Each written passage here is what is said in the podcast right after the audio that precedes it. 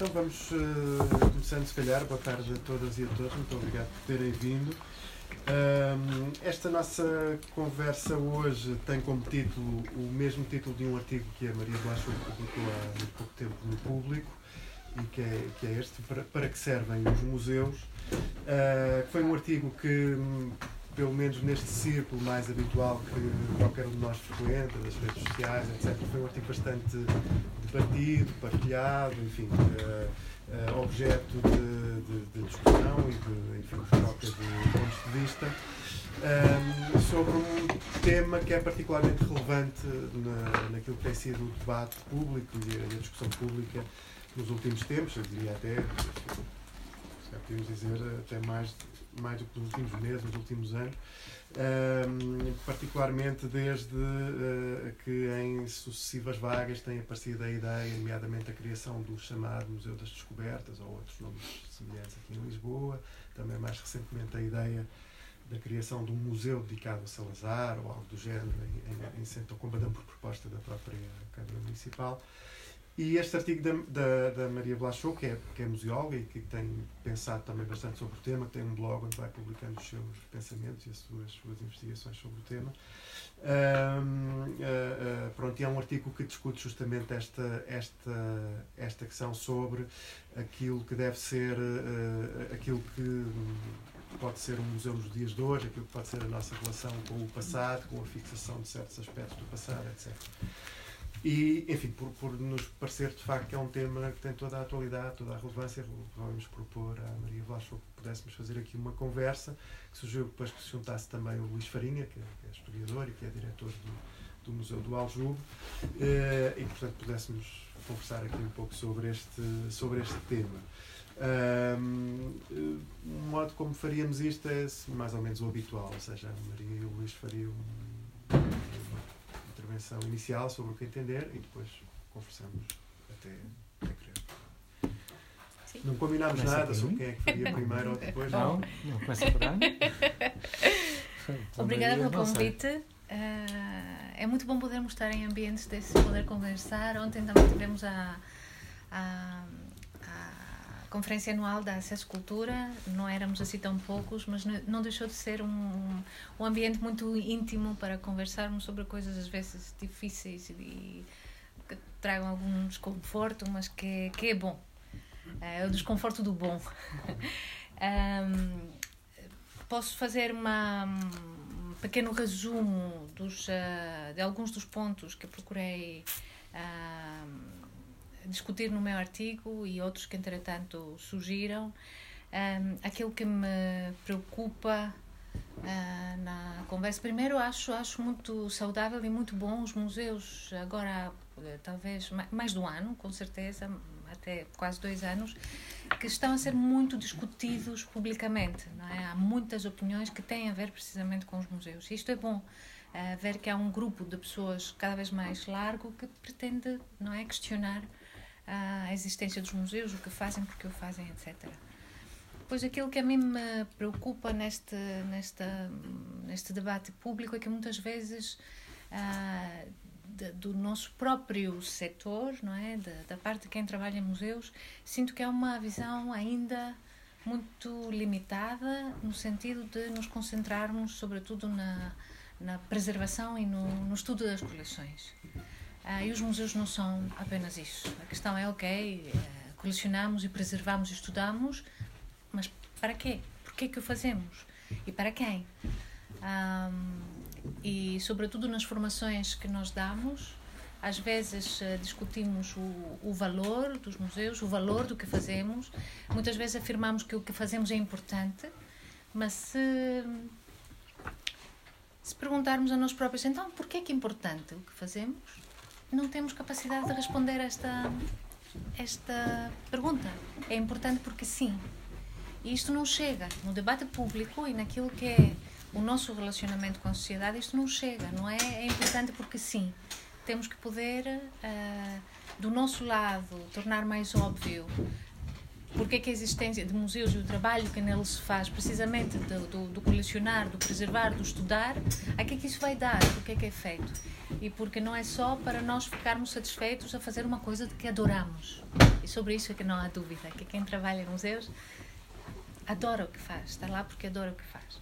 E, portanto, esta visão limitada acho que hoje em dia não, não, não se justifica mais.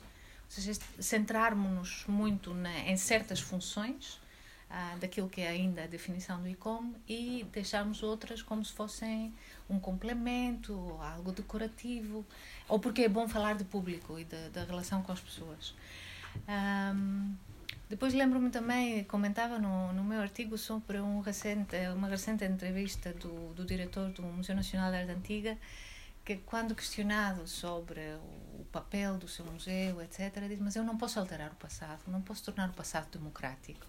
Mas obviamente que não é disso que se trata. Aquilo que muitos de nós gostaríamos de ver era o tal questionamento crítico. É por isso que estudamos o passado. Uma das razões porque estudamos o passado é para uh, o questionarmos, para ver de que forma se reflete nas nossas vidas hoje, uh, o que é que isto poderá, poderá significar para amanhã. outra. Uh, outro argumento muitas vezes apresentado que quando uns museus poderiam ser isto, aquilo, fazer mais coisas, etc. E a resposta é: mas não temos meios o que é mais do que a verdade. Os museus não têm meios, sabemos disso, mas ao mesmo tempo podemos questionar o que é que se faz com os meios que existem, porque os museus continuam a funcionar, continuam abertos ao público, continuam a fazer uma série de exposições e atividades ao longo do ano. Ah, e aí podemos ver, então, há alguns meios que nós procuramos usar, investir de determinada forma. É essa a forma? Poderia ser outra?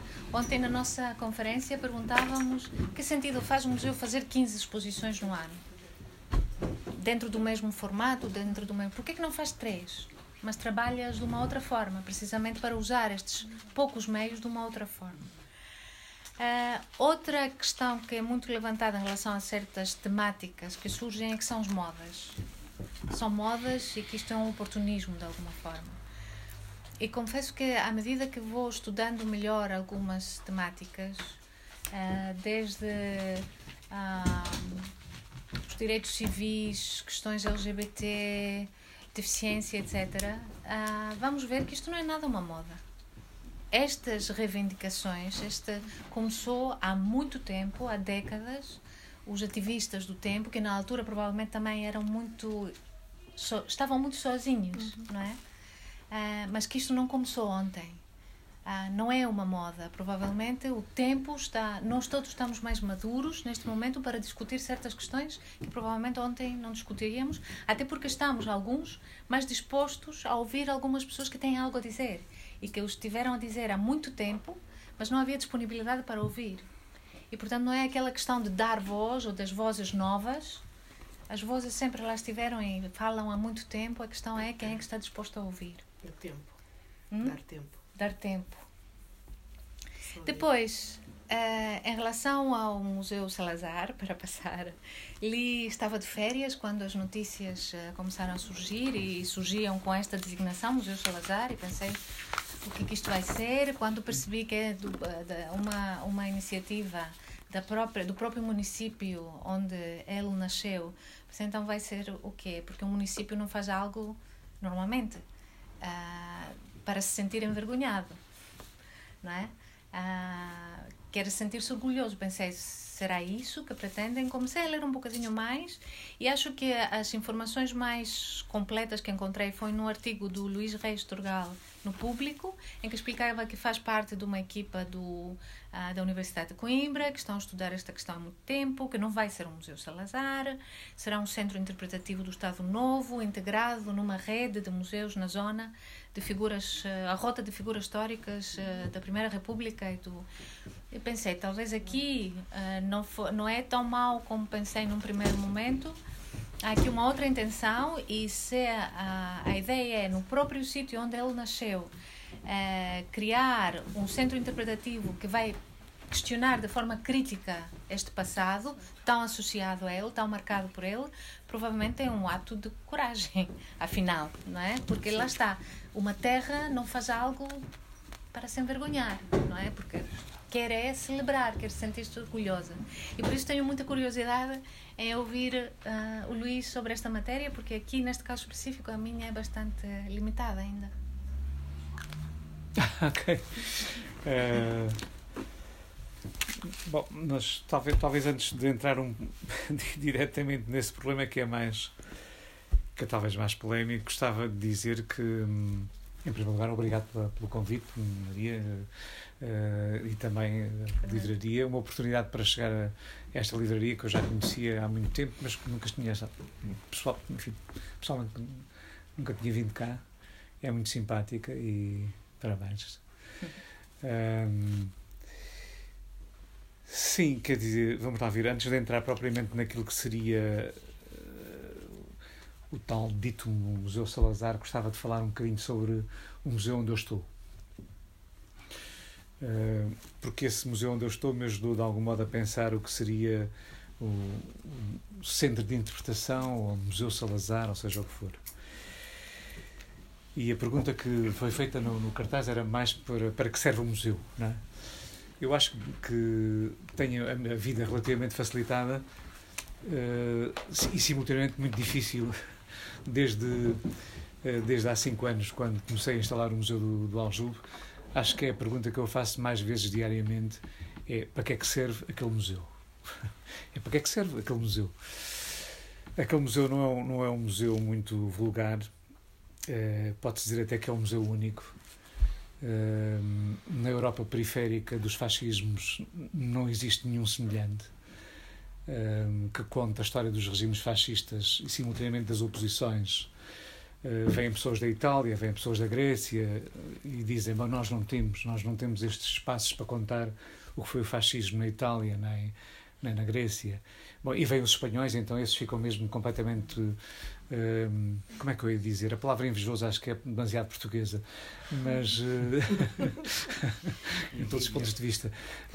mas mas é isso exatamente, é, é a transmissão de um sentimento de que nós não temos e não conseguimos ter e provavelmente nunca viremos a ter enquanto a Espanha for aquilo que está a ser. Um, e desse ponto de vista, de facto, por razões históricas especiais, conseguiste instalar o Museu do Aljube, que é que é um museu que de facto não não é sequer um museu simpático, deve-se dizer. É até um museu incómodo se perguntarem às pessoas aí em Lisboa uh, onde é que é o Museu do Aljube, as pessoas, mesmo que saibam que há um Aljube, perguntar-me sempre essa coisa de Aljube, desculpe o que é, uh, e não é o, o chofer de táxi, é mesmo um colega meu de história, por exemplo. Me pergunta, oh, Aljube, é Aljube. A palavra por si não é muito simpática, as pessoas não, não estão habituadas a ouvir a palavra Aljube, não sabem muito bem o que seja, e mesmo que saibam, perguntam.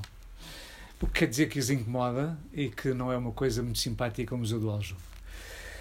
É um museu incómodo por muitas razões, porque obviamente faz eh, retrata alguns aspectos que são incómodos à sociedade portuguesa. Um deles é exatamente o silenciamento com que temos vivido durante muitíssimo tempo, quer depois do 25 de Abril, quer antes do 25 de Abril.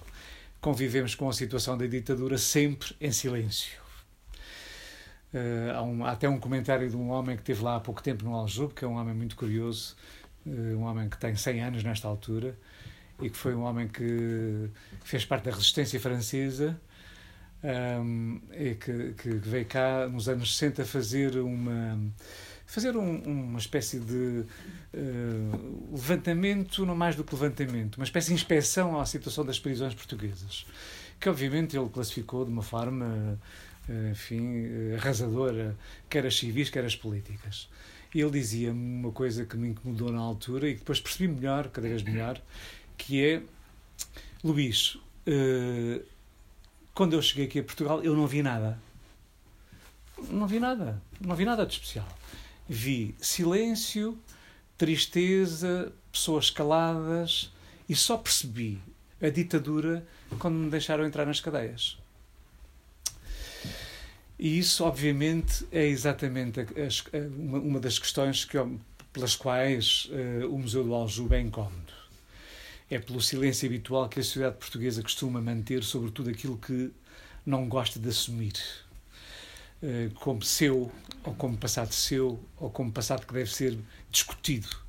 E desse ponto de vista, o Museu do Aljube, para além de incómodo, é de facto um bocadinho único, na verdade é único, até mesmo na Europa periférica dos fascismos. Uh, e, e, e, também por essa razão, uh, não sendo muito simpático, não sendo muito. Uh, nem mesmo, queria eu dizer, nem mesmo agora ultimamente eh, para, para aqueles que se empenharam diretamente na construção do Museu Nacional da Resistência e Liberdade. Eh, também para esses eh, que se empenharam por uma questões, questões talvez táticas ou estratégicas, o Museu do Aljube passou a ser assim uma espécie de coisa conquistada, para a qual já não há grande motivo para que exista. Agora vamos é, lutar pelo Museu Nacional da Resistência e Liberdade. Bom, e, e, na verdade o Aljube não é, não é obviamente uma, um museu onde tenham estado apenas comunistas, pelo contrário, é, um museu onde estiveram todos os oponentes ao regime de Salazar. Sejam eles republicanos, socialistas, re, uh, comunistas, uh, independentes, intelectuais, militares rebeldes, etc, etc, etc. Também, outra das razões pela qual o museu não é assim muito simpático para, para muitas pessoas, porque é exatamente um sítio onde estiveram todos. E estiveram todos, inclusive, monárquicos. Portanto, estiveram todos os que se opuseram a Salazar. E desse ponto de vista também não é incómodo, não é muito cómodo uh, uh, o museu. Bom, e por esse motivo também eu tive que inventar, juntamente com as pessoas que me acompanham no Museu do Aljube, que são pouquinhas, mas que são todas muito boas, e que se empenharam muito bem na, na, no trabalho que fizeram, eu tive que, de algum modo, inventar o Museu do Aljube. Uh, não é que fosse inventar coisas novas, porque não nada, ninguém inventa coisas novas, mas tive que inventar coisas para o Aljube. O Aljube teve que ser outra coisa qualquer que não um museu tradicional. Primeiro, eu não tenho uma coleção. Isso é bom e mau ao mesmo tempo. Na verdade, eu não tenho de preocupar com uma coleção.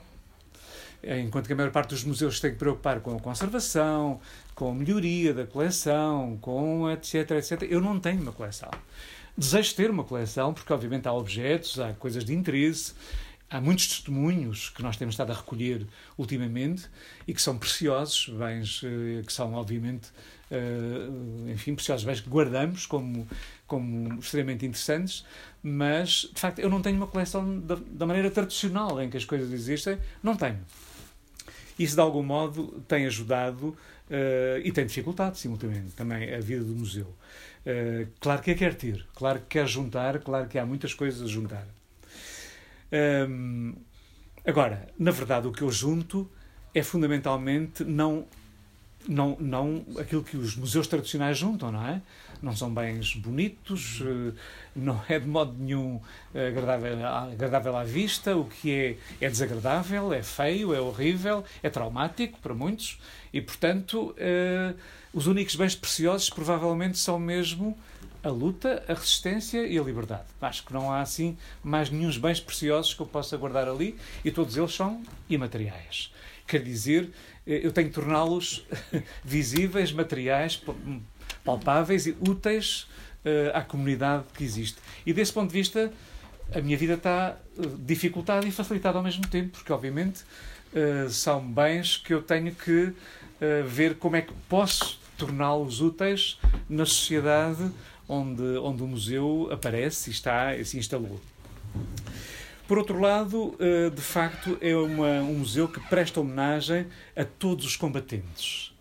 E, e, quando isto, quando se diz a todos os combatentes, é mesmo a todos os combatentes, embora alguns combatentes gostassem que só se desse importância a eles próprios.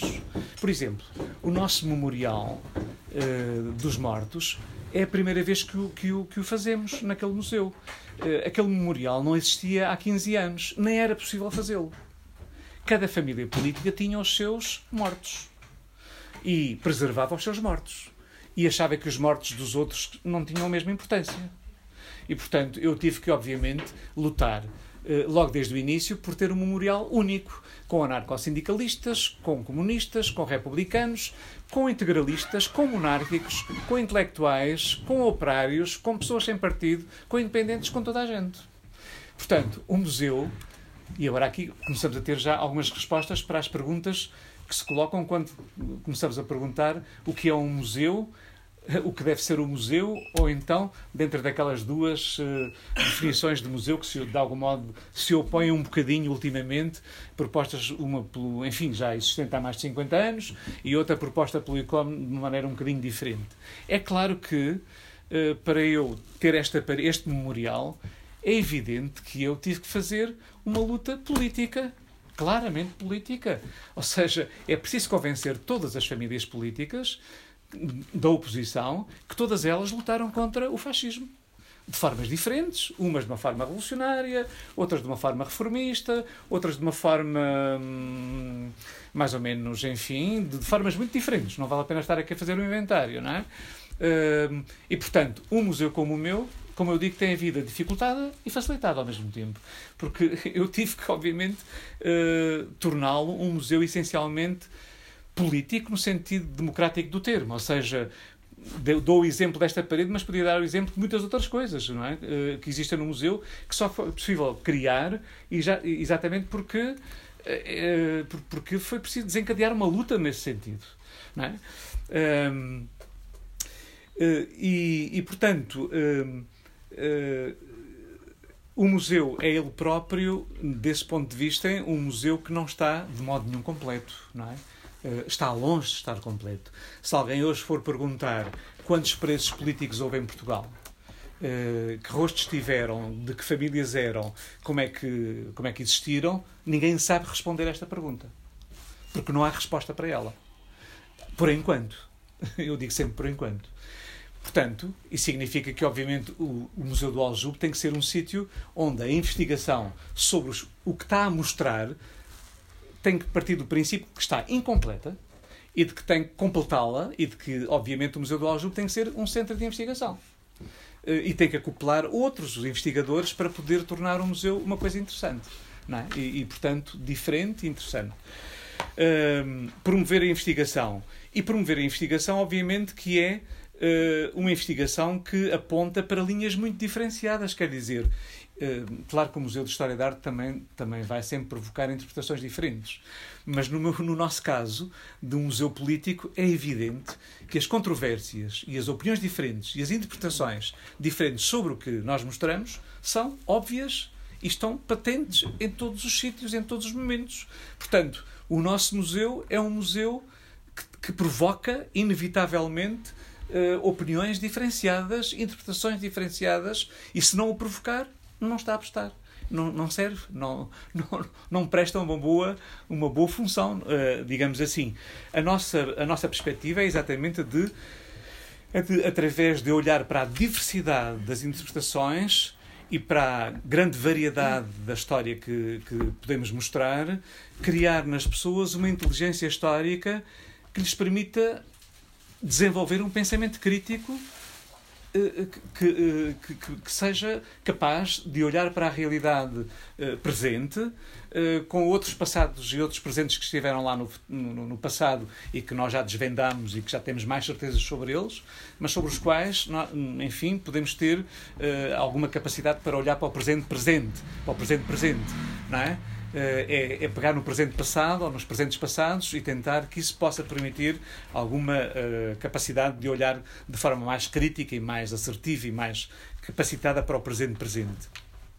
E, portanto, sim, é evidente que nós estamos sempre questionando, questionando a história portuguesa do, do século XX. Quer dizer, desse ponto de vista, a nossa, a nossa, o nosso, os nossos materiais são materiais que não, não são de modo nenhum definitivos. Eu penso que nenhum museu tenha materiais definitivos, mas alguns têm mais definitivos do que outros. Ou seja, há mais certezas sobre alguns do que sobre outros. Uh, na verdade, o nosso não é mesmo. À partida, é mesmo um museu cujas matérias são matérias questionáveis. Todas elas questionáveis porque exigem interpretações constantes e diferentes uh, das pessoas que nos, uh, que nos procuram, sejam eles mais jovens, sejam eles mais, uh, com mais experiência de vida, mais políticos, enfim, ou menos. Por, por, isso, é de facto um espaço que nós também simultaneamente procuramos que, eh, na medida em que queremos essa participação e essa interpretação, que seja um espaço de usufruto coletivo, não é?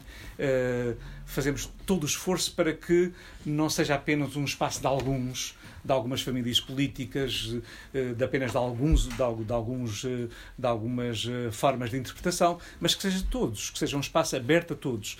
Claro que temos dificuldades, obviamente temos muitas dificuldades, porque, como digo, a maioria dos portugueses silenciou a sua própria história coletiva, foi obrigada a silenciá-la ajudou a que ela fosse silenciada, uh, participou no silêncio coletivo que, o, que, os portugueses viveram em relação a muitos fenómenos uh, como, por exemplo, sei lá, a guerra colonial e outras, que são fenómenos ainda muito vivos e per, perto de nós, muito, muito próximos, silenciou-os, silenciou-os e procura manter no conjunto da sociedade esse silêncio sem que isso seja uma coisa muito incomodativa e vá passando, digamos assim, eh, com o tempo. As coisas vão passando com o tempo.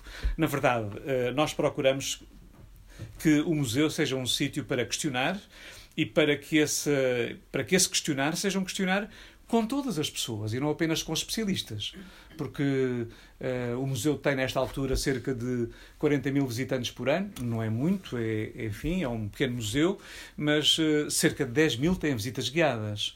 E nessas visitas guiadas procuramos exatamente colocar as pessoas em confronto com a realidade, uh, porque se há museus onde um mediador é necessário, neste museu o mediador é absolutamente necessário. Quer dizer, eh, eh, para os mais jovens e para os mais velhos, para toda a gente. Quer dizer, eh, exige exatamente que haja ali um diálogo, se a visita for interessante, se a visita for mesmo para ser interessante, exige que haja um mediador e que haja diálogo e que haja construção constante de conhecimento a partir daquilo que é observado. Uh, Portanto, eh, de facto, nós não, não, temos, eh, não temos essa perspectiva, eh, não, não, não temos, uma, digamos assim, uma, uma grande dificuldade em aceitar o museu como um sítio aberto, tal qual a nova, a nova definição do museu, enfim, aparece.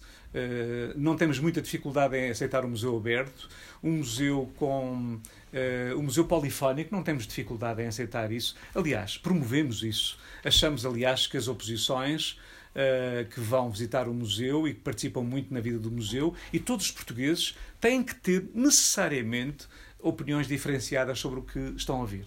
Têm que ter. Posso perguntar só, desculpa interromper, Sim, mas fiquei com essa ideia e é uma pergunta que até coloco a todos aqui, não, é? não só o Luís. Uh, será mesmo que o Museu de Arte não tem não, não, não provocaria tanto confronto nas interpretações se houvesse mais olhares, olhares mais diversos uhum. sobre? Uhum. Uh, são coisas assim mais arrumadas porque se trata de arte, porque para mim basta ir a um museu com uma pessoa que não é como eu, em várias coisas, não é? Aparência, perfil, background, estudos, etc. E o olhar é diferente. Uh... E a verdade é que uh, estamos quase não não existe esta abertura hum. para outros olhares muitas hum. vezes nem sequer os museus transmitem um olhar propriamente é uma descrição do que temos à frente Sim. Não é? Temos uma pintura, vão-nos dizer que a personagem está assim, não é? Com a cara virada para não sei onde, veste isto, tem um vulcão, ou seja, aquilo que já vemos e não vai além disso. Sim. Todos, é todos responderão a isso e acho melhor que todos respondam. Eu acho que um problema. Não sei quem vai moderar, mas eu, eu lancei uma pergunta. É, é, é, a mim coloca-me um problema. Afinal, para que é que serve? Até é porque existe, em primeiro lugar, e para que é que serve o museu? Eu penso que tem a ver com a memória do povo. Uhum. E de um povo específico em determinado uh, período histórico, passado, o, o, o próximo presente e o, o presente futuro. E o povo é uma coisa? Portanto. Quem é o povo? O povo português. Sim, mas o, quem é o povo português? O português são os trabalhadores e a maior parte ou seja, dos somos muito diversos. Hã? Somos não, muito não diversos. Há, depende, depende do ponto de vista de classe, não é? E, não só, sim, da classe Portanto, o, o museu nunca pode fechar ou encerrar a sua pesquisa, a sua investigação. Tem de ser sempre aberto e sempre inacabado, digamos assim.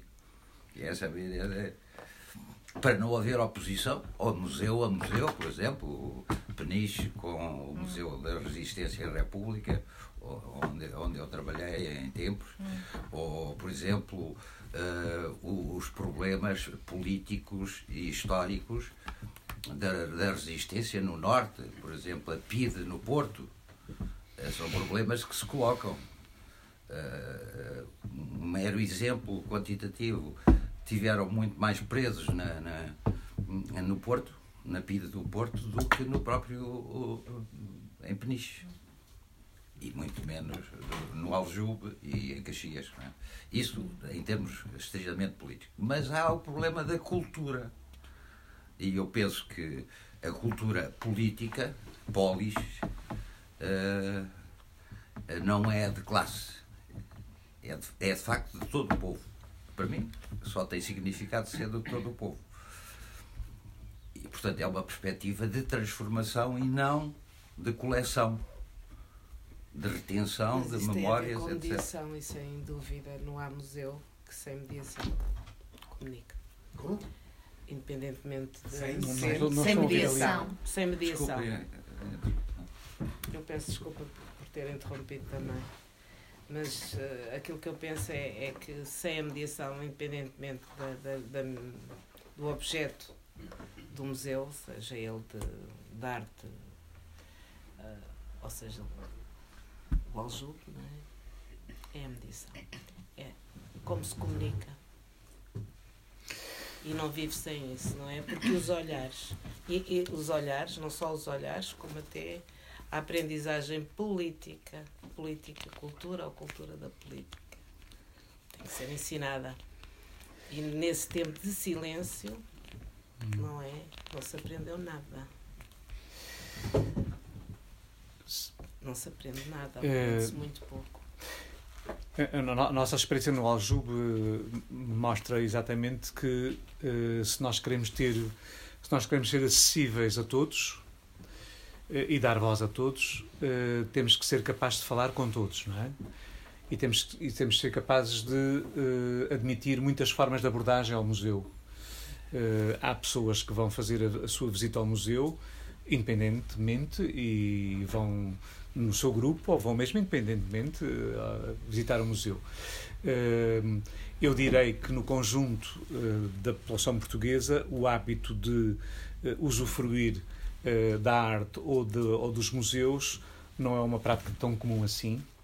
É uma prática, basta dizer que o Museu do Aljube eh, tem eh, 56% de visitantes estrangeiros eh, para dizer que e, e tem cerca de 10% eh, de visitantes que vão em grupos ou mais, um bocadinho mais, o que quer dizer que a maior parte dos portugueses não vai ao museu. Ou seja, os portugueses comuns não vão a museus. Eh, essa é, é a coisa mais preocupante, não é? Portanto, eu tenho que imaginar que há, há públicos muito diferenciados, que os portugueses normalmente não vão a museus, que, que no, meu- no caso do, do, do Museu do Aljube, ele é para muitos portugueses inútil, não estão a ver qual é a vantagem de estar a, a- a- a dar importância a uma história negra, traumática, incomodativa, hum, para quê estar a voltar ao silêncio, a tempos que não queremos, não queremos recordar. Uh, muitos portugueses pensam assim, Pensa. pensam. Uh, e, portanto, uh, reparem, quando estou a falar, eu estou, quando estou a é? falar em, em muitos portugueses, estou a falar assim. em muitos milhões de portugueses, Claro, não é? sim. Não Eh, estou a falar da- elite que vai aos museus. É, é, estas Nós temos muito como é feed- chega Como é que chega ao isso? feedback? Como é, como é que chega ao feedback? Ou seja, Chega como é que se fica a saber que há pessoas que acham que não chega vale de muitas maneiras, chega de muitas maneiras, não é? Quer dizer, pode chegar através da, da conversa que mantemos com as pessoas com quem estamos, pode chegar através dos registros que nos deixam no livro de, no livro de, de à saída, pode chegar através de conversas como aquelas que temos aqui, pode chegar através de jornais, pode chegar através de muitas formas diferenciadas. Portanto, o que eu quero dizer é que eh, a ida a um museu de arte ou a ida a um museu de político, este é um museu político histórico e político. E político, eminentemente político. A, a ida a um Mas é museu cultura, político, desculpe, a ida a um museu histórico. Cultura. Cultura política. Sim, assim, não, não, tudo, a, política é cultura, claro. É um museu. Quando eu digo que é política, é no sentido de que é eminentemente político o tema, ahm, ou um museu de arte, eh, seja ele de arte, eh, enfim, as mais variadas formas de arte. O que eu digo é que eh, nós temos que admitir públicos muito diferenciados e temos que admitir que há, de facto, um conjunto muito vasto de portugueses que não está habituado a ir a museus, não vai a museus, em alguns casos concretos tem estas ideias sobre museus, Eh, também tem a ideia do incómodo, por exemplo, vou-lhe contar a história de, do homem que, que, que, que, quis falar comigo no fim da, da, visita para me dizer a sua história toda, que, que para mim é uma história comovente e simultaneamente a história de um português. Uh, que é, tinha 80 anos, na, altura em que visitou o museu, com um grupo muito grande de pessoas que veio da Universidade de Sérgio de Peniche, e que quis falar comigo em particular, mas não queria falar em público. Queria falar comigo em particular e fez todo o possível por falar comigo. E quando me apanhou, oh, oh, vou buscar. Uh, e, e, e, começou por me abordar do seguinte modo: Sabe, eu não sabia que havia este museu. Eu trabalhava ali embaixo na, numa loja fotográfica, tinha 18 anos e não sabia que havia este museu. E eu disse-lhe: Ah, mas não sabia, estranho. Pois eu morava, eu morava na Graça. Uh, morava na, ah, morava na Graça e não sabia que havia este museu, uh, que havia esta prisão, esta prisão. Estamos no tempo de prisão, peço desculpa. Sim, sim, sim. Eu não havia esta prisão, não sabia. Não, não, não sabia. Uh, e depois continuámos a conversar, mas não sabia mesmo. Ah, sabe, eu sabia, mas eu não queria saber.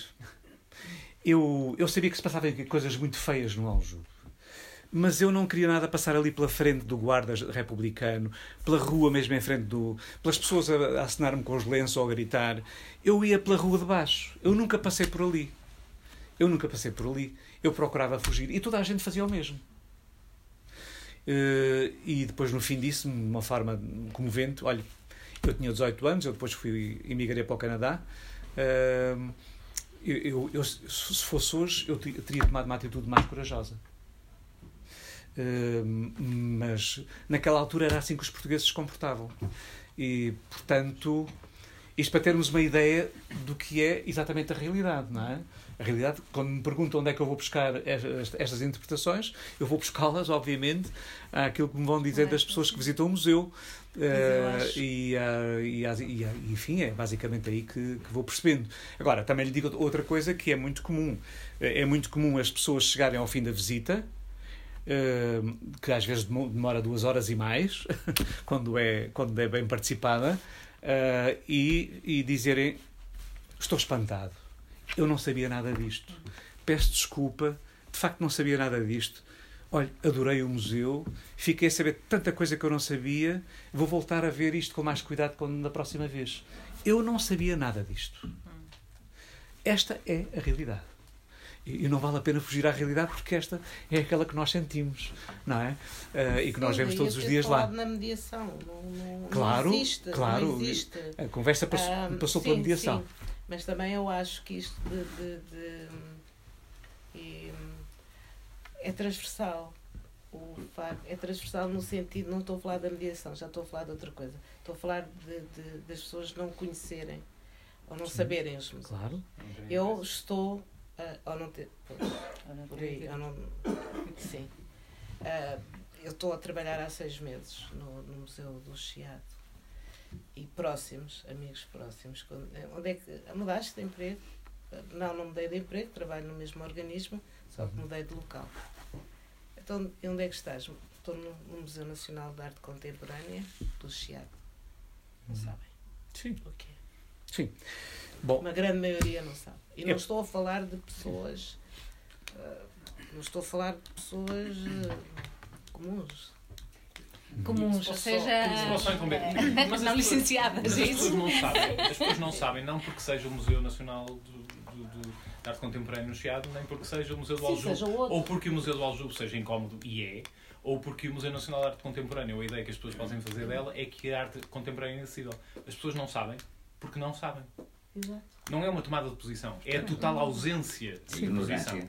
É não sabem que existem museus, não sabem que podem entrar em museus, não sabem que aos domingos de manhã os museus até são gratuitos, não sabem, uh, uh, uh, não sabem por onde abordar, mas não porque haja algum preconceito, até pode haver, em muitos casos, claro que sim, e portanto, a amostragem que nós fazemos. Eu trabalho num teatro, eu não sou dos museus, trabalho no Teatro Nacional de Lourenço e, e, e a abordagem que nós fazemos ao nosso público, que é muito importante para percebermos quem ele é, dá-nos muito pouca noção de quem não é o nosso público.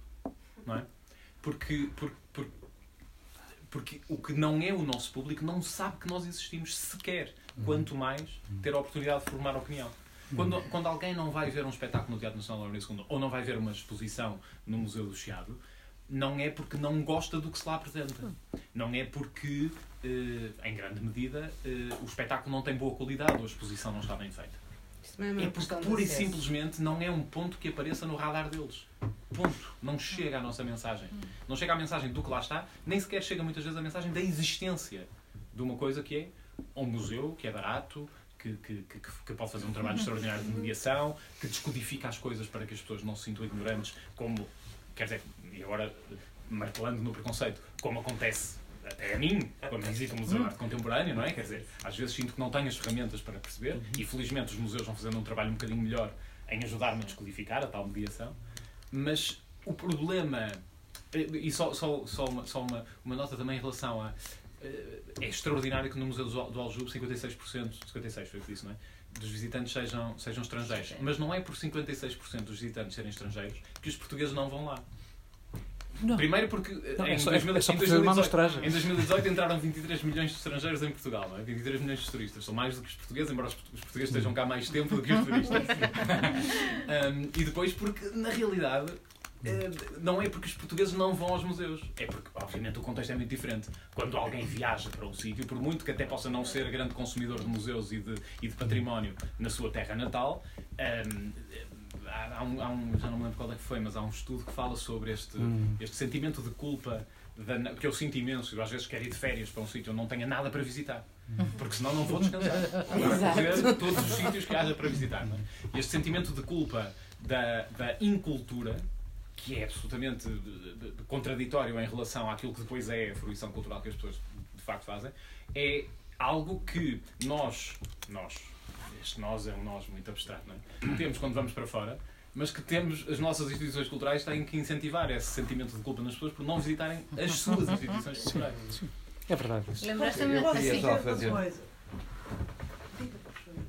Não, a pergunta é, é uma pergunta eh, de bolso, digamos assim.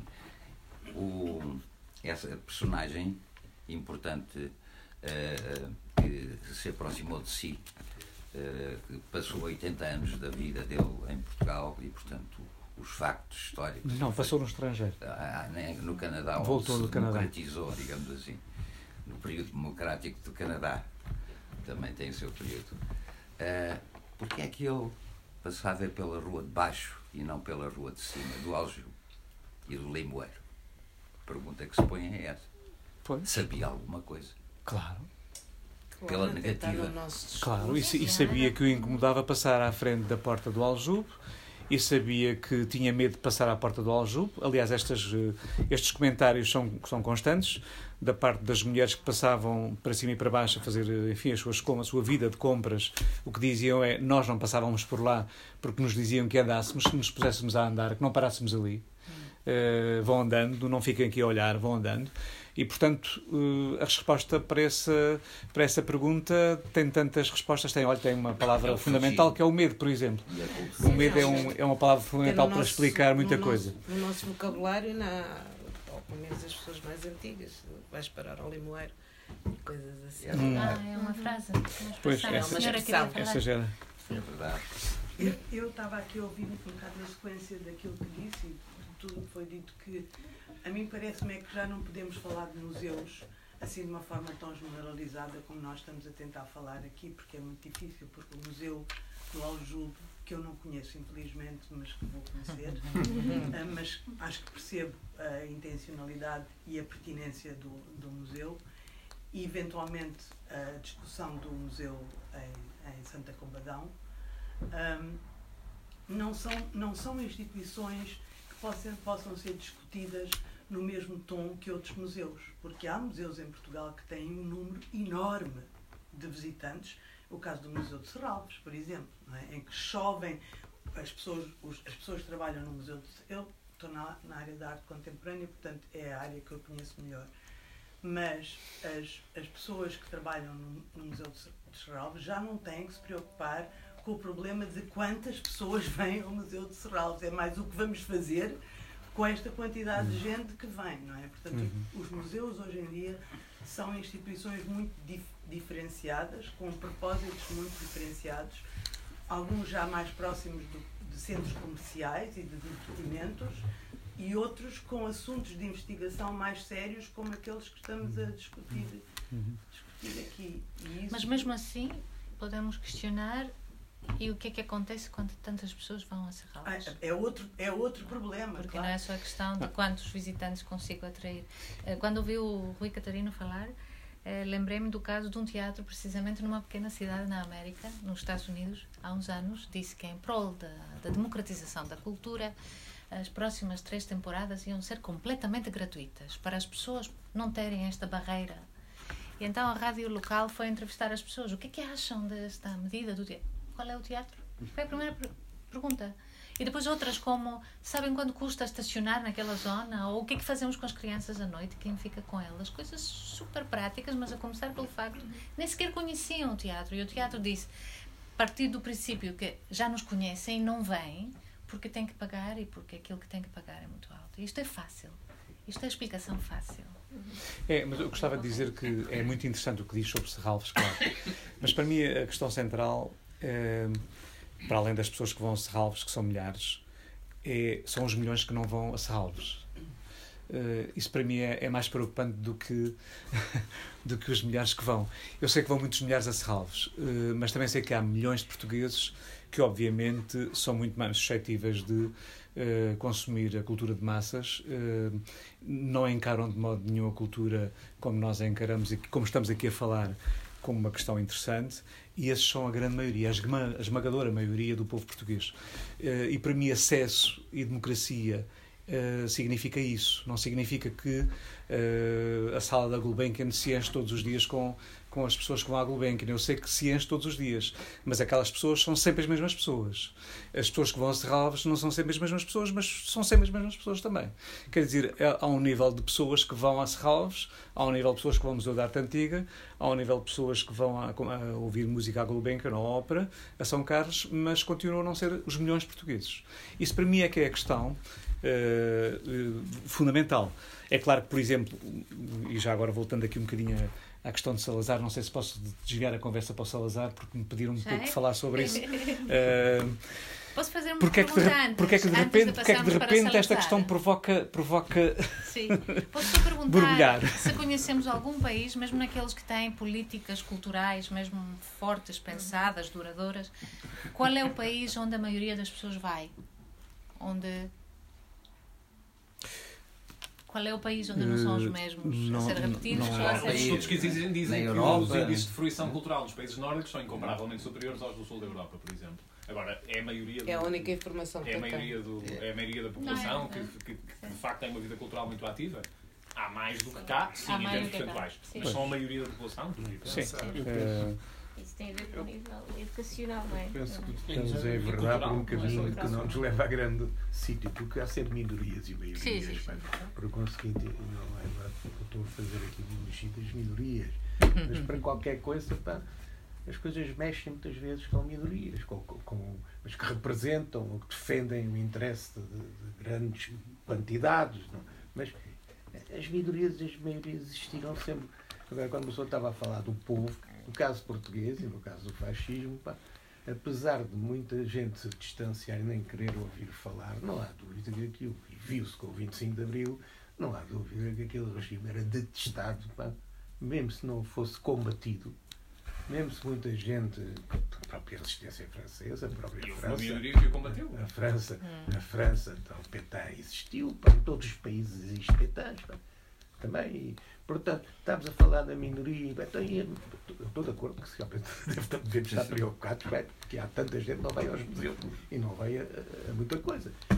Mas isso, isso faz parte da, É um mau caminho que estamos a seguir. E depois o outro mau caminho é, é tentar, já penso que aqui é tentar querer comparar o museu de Salazar, como estava aqui com os outros museus. Pá. É, pá, o museu, o regime político e aquilo que se viveu com, não é uma não pode ser contemplado como quem está a ver um museu de arte da mesma maneira foi coisa que foi está, vivida voltamos ao mesmo que aquilo vivida, que está nos museus de arte não foi algo vivido e vivido de formas diferentes por tá pessoas bem, diferentes mas, mas, mas não fazemos mas este aqui, mas este aqui, questionamento aqui isto é uma coisa próxima e Sim. pode haver interesse em querer diluir isso Hum. nesse esquecimento generalizado isso é que é Sim. grave Nem sequer foi uma comparação. agora se agora se está sim, a sim. falar que é tudo que é a mesma coisa não é agora ainda não é e poderia ser ou seja esta abordagem esta necessidade de olhar de ter um olhar político para qualquer que seja a coleção do museu, Pode ser, qualquer que seja o tema. Porque tudo tem a ver com a vida, ou não? Exatamente, Não é? penso que sim.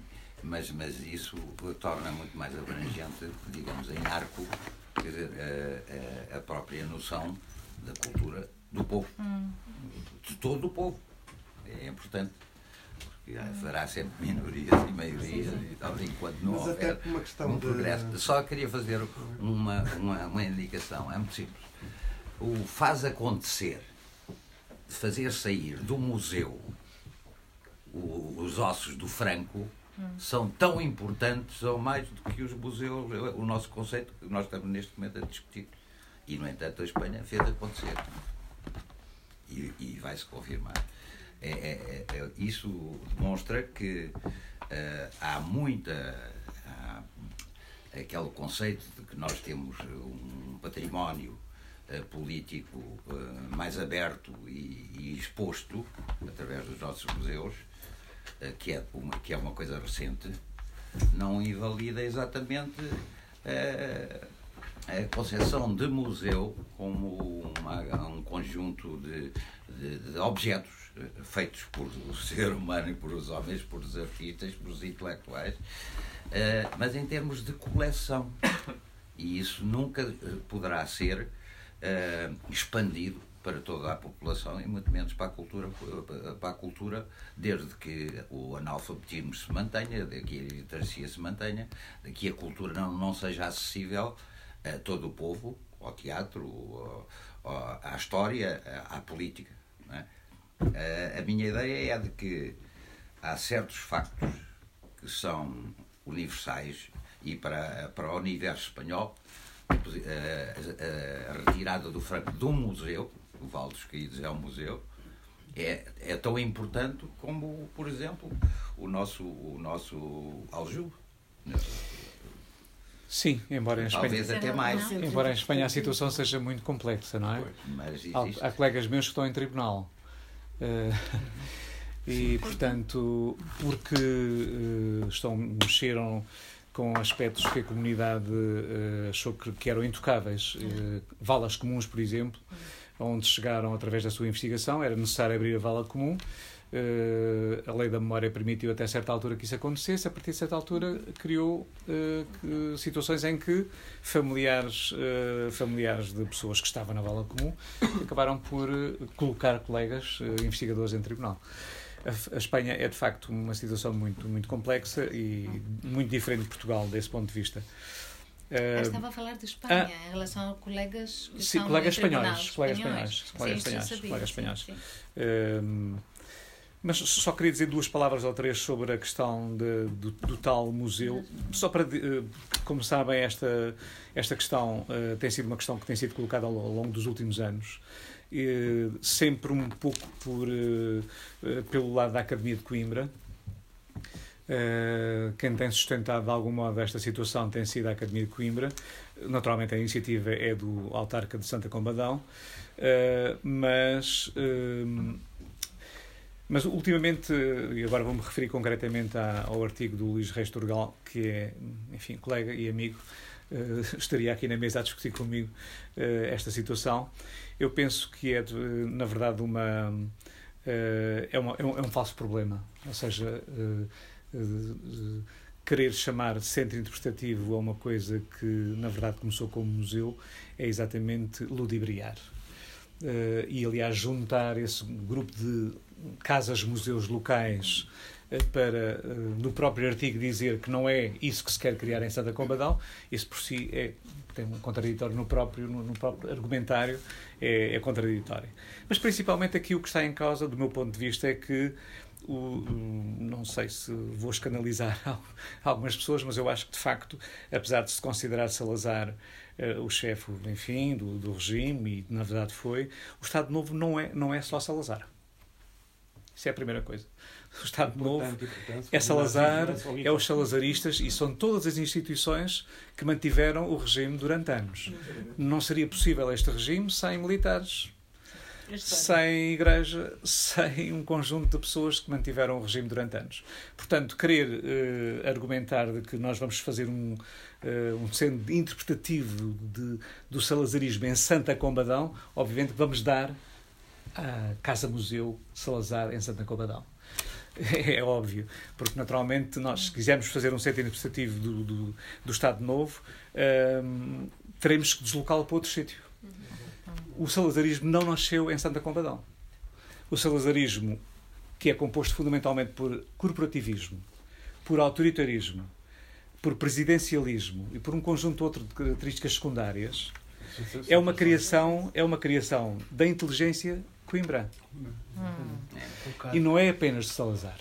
É de um conjunto de homens que estiveram à volta de Salazar, da ordem da economia política, da economia financeira, uh, do campo jurídico, uh, da política, da área política, etc. etc. Portanto, tentar fazer um centro de interpretação de, do Estado Novo em Santa Combadão é, obviamente, ludibriar trata-se de valorizar uma casa-museu, que aliás, no próprio artigo depois diz, nós queremos fazer várias casas-museu, fazendo, uh, glorificando o António, uh, o Afonso Costa em Ceia, o António José de Almeida não sei quê, por aí dentro, o que é, obviamente, uh, a prova clara de que Luís Reis Turgal não pensou bem quando escreveu o artigo, não é? é evidente. de facto, é, se alguma vez tivéssemos que escolher um sítio para fazer uma, uma, um centro de interpretação de, uh, do Estado Novo seria em Coimbra. É Coimbra. Coimbra, Coimbra. É de Coimbra que saiu, de facto, a inteligência que fez o Estado Novo. Uh, de todos os pontos de vista de todos os pontos de vista de to, a, a, figura a própria figura de Salazar uh, não é não é não é de facto de não é quer dizer não é, não é de não é de Santa Combadão é de Coimbra Salazar nasceu em Coimbra, Salazar formou-se em Coimbra. Coimbra é a cidade da inteligência do Estado Novo. E, portanto, se quiséssemos estudar o Estado Novo do ponto de vista de um centro interpretativo científico, que é o rigor, que é o rigor da documentação, como dizem, como dizem os historiadores, e eu concordo com isso. De resto, a Itália, esse movimento existe também, que é de criarem nas casas do povo de Itália centros de interpretação do fascismo. Não é uma coisa nova e provavelmente vai acontecer em Itália, isso vai acontecer. Uh, tudo bem, é, é, legítimo estudar o fascismo italiano nas casas do povo italianas, uh, mas na verdade, escolher Santa Combadão para um centro de interpretação do Estado Novo é, é, é, de facto ludibriar a situação, quer dizer, é dizer já não queremos museu, agora isto é um centro de interpretação. Então, então localize o centro de interpretação onde as coisas ocorreram. Na, na verdade, é da inteligência coimbra que saiu o Estado Novo. E, portanto, desse ponto de vista, acho que. Eu penso que é mais abrangente. Ah, sim, mas é, é estou, estou aqui a simplificar para, para dizer o que é que. Porque aquele complô até 1930 tinha tinha os anarcossindicalistas, ah, mas, mas, tinha, mas tinha, tinha o nacional socialismo, tinha o fascismo, tinha os monárquicos fascistas, os monárquicos azuis e os monárquicos negros, o rolão preto, eh, antes do rolão preto tinha o extremismo legitimista. Portanto, é mais complexo. É tudo mais complexo. E é, vem estou, do norte também. Estou, estou a simplificar. Estou, estou a simplificar.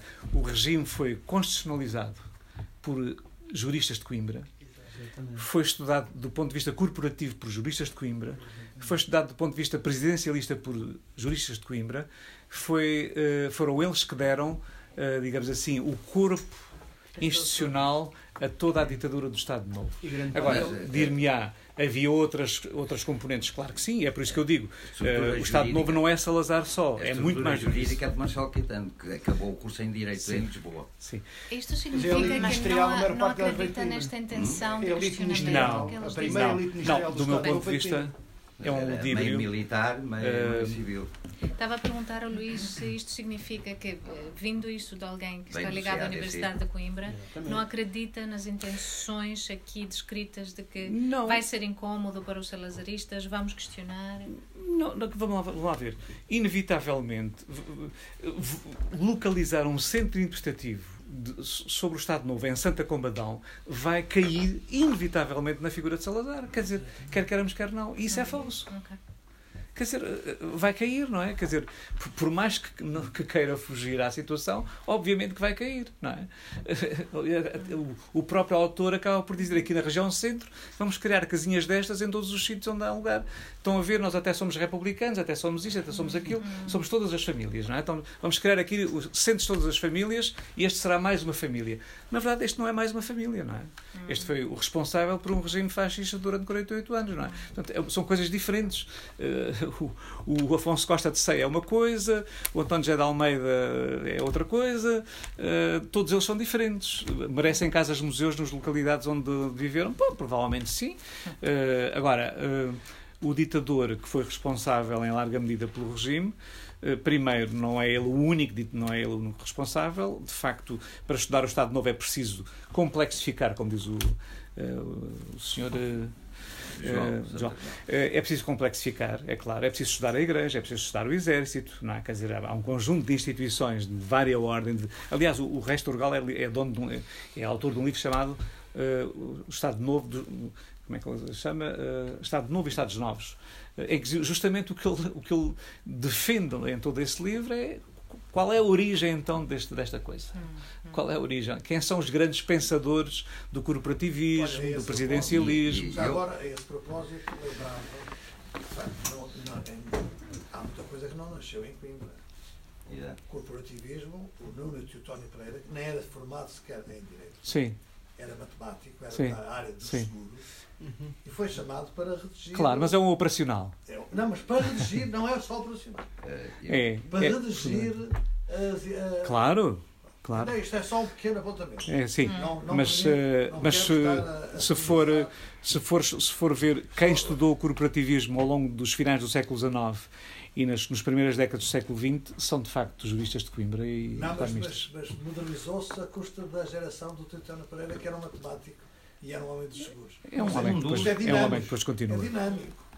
É um homem que depois continua. Vamos ouvir também o dono da casa que queria falar e não deixamos. Uh, uh, especialmente a partir de 1927, uh, a, a, estrutura em mudança para a, para a ditadura e a consolidação da ditadura. Depois, 1927 é uma data muito importante, que é a entrada, o início do fascismo no império colonial miserável, eh, ao qual podemos chamar colonial fascismo.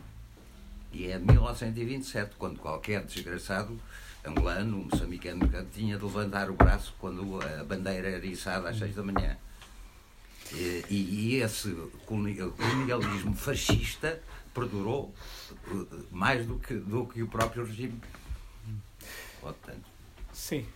Podíamos isso também. Podíamos discutir a ditadura militar, mas sim, é outra questão. Mas não é para que servem os museus. Exato. Fernando, Agora voltando um bocadinho atrás e se calhar recentrando a coisa.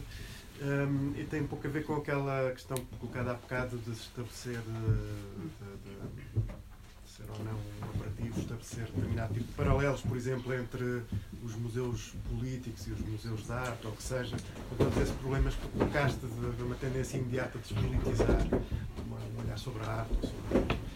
Mas, independentemente disso, uh, uh, seria então, se, se, quisermos fazer algum paralelo, seria então facilitarmos um pouco a vida, estabelecer paralelos entre museus que são de natureza eminentemente política, como seria, por exemplo, o Museu do Aljube e o Museu Salazar suposto centro interpretativo ou o que fosse.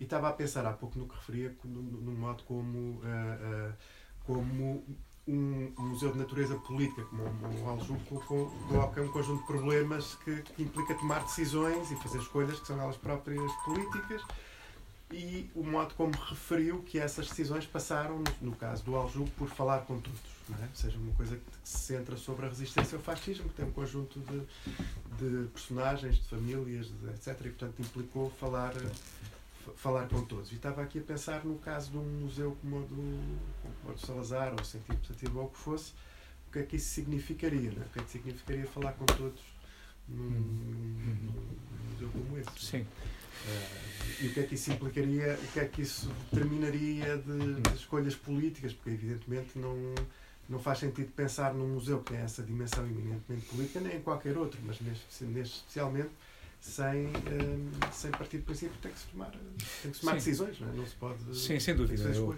por exemplo, coloca o problema de saber se, se deve ser considerado o tempo, da, o tempo do museu deve ser considerado de 34 a 74 ou se deve ser considerado, por exemplo, durante a ditadura militar ou não. Aí está já um problema. Há muitos outros problemas. Eh, eu assisti a a uma das cerimónias de, de abertura do museu. Uh, e, e, por ironia, de, de, por ironia uh, algumas das pessoas que apareceram a falar uh, não estavam, obviamente, contempladas, digamos assim. não era previsto que estivessem a falar. Mas apareceram a falar e disseram: Desculpe, eu quero falar. O meu pai foi anarco-sindicalista e esteve aqui preso. Na ditadura militar. Aqui está um problema já um problema de saber se o Museu Nacional da Resistência e Liberdade deve ser para todos os presos políticos ou deve ser apenas para alguns. Estas, estas questões têm que se pensar, claro. Este, este problema é eminentemente político. É um problema de memória, claro, sem dúvida. É um problema de memória, mas também é um problema político. Eh, como lhe digo, por exemplo, eh, há vitória, há, eu acho que há vitórias grandes no, no, no caso do Aljube. O facto, por exemplo, de nós termos conseguido juntar no mesmo memorial famílias políticas diversas que não, não se encaravam como, como combatentes da mesma natureza, uh, para nós foi uma vitória. Uh, ou seja, de repente ter lá pessoas que estão no mesmo memorial e que são consideradas oponentes ao regime.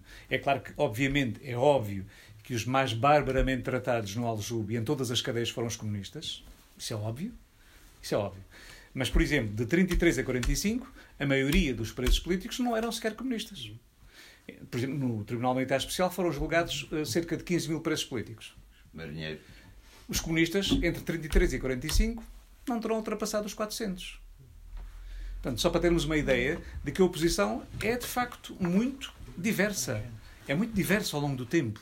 Quer dizer, uh, temos aqui que encarar as coisas desse ponto de vista, portanto, de facto, precisamos mesmo de verdade, fundamental no caso de, de todos os museus e de todos os conhecimentos. No caso de um museu político, sim, sem dúvida, precisamos. Ou seja, precisamos de eh, claramente investigar. Eu, eu, eu, não estou em desacordo com esta senda de interpretação. Só, só me acho estranho que o queiram colocar em Santa Combadão. Não, não, pois, mas a minha questão era outra. Não, é? não, não, é. por aí era, no fundo, que, que quer dizer. Uh, uh, levanta logo à partida um, um, um, problema que é, por exemplo, há pouco disse que o Museu do Aljube era também um, um, local de homenagem à resistência ao fascismo. Pronto, sim, foi uma decisão que tomaram. Sim, e, sem, sem, sem, como é que se faz isso em relação sem a dúvida, museu, sem dúvida. Estas pessoas que estiveram na, na, na, na formação do Museu do Aljube, eh, do Museu do, do Museu de Peniche, etc., são na grande maioria, dos, do, na grande maioria, são antifascistas. São pessoas que sofreram a tortura e que estiveram presas. E sobre isso não tínhamos dúvidas. É claro que houve outros, muitos outros que se juntaram e que, obviamente, eh, acompanharam este movimento porque acham que é justo que se reconheça o valor eh, das pessoas que deram a camisola por eh, valores. Olha, por exemplo, alunos chegam lá e me perguntam. Isto é uma pergunta que não, não, não foi só um aluno ou dois que me perguntou, já vários. É, mas diga-me lá, desculpe, estas pessoas ganhavam alguma coisa com isto? Morriam, eh, perdiam a vida, perdiam o emprego, ficavam sem nada, as famílias eram uma desgraça, os filhos deixavam de ligar. Desculpe lá, ganhavam dinheiro com isto? Isto era para aqui? Esta pergunta é de um aluno de há pouco tempo. Bom, e portanto, é? e portanto, bom, mas é com estes portugueses que vivemos, não é? Mas a maioria da população portuguesa também vivia nessas condições. Uh, a maioria. Sim, Enquanto mas é, é só para. é uma facção, um museu como da resistência e da, da liberdade eh, é, eh, terá de ser exatamente multi cultural e multi, eh, digamos, não se fala em termos de partido, mas fala-se em termos de progresso, de político e de avanço Sim, sem dúvida. É, só, só Agora, terminando... o Museu de Santa Combadão será uma coisa de facção, quase de, de, de, de amor religioso, e centrado numa região, ainda por cima, Sim. que nós conhecemos em termos da ignorância, da imigração, da pobreza. Mas o seu contexto é este que o Luís está, está, uma perspectiva sociológica, está a explicar aqui. Uh, se o seu contexto em que Sim. trabalhamos todos, não é? O que vivemos todos é este. Portanto, será sempre uma facção. Pergunto, uh, com a entrada de um deputado no Parlamento que não se assume de extrema-direita, não é? Mas que nós consideramos que é.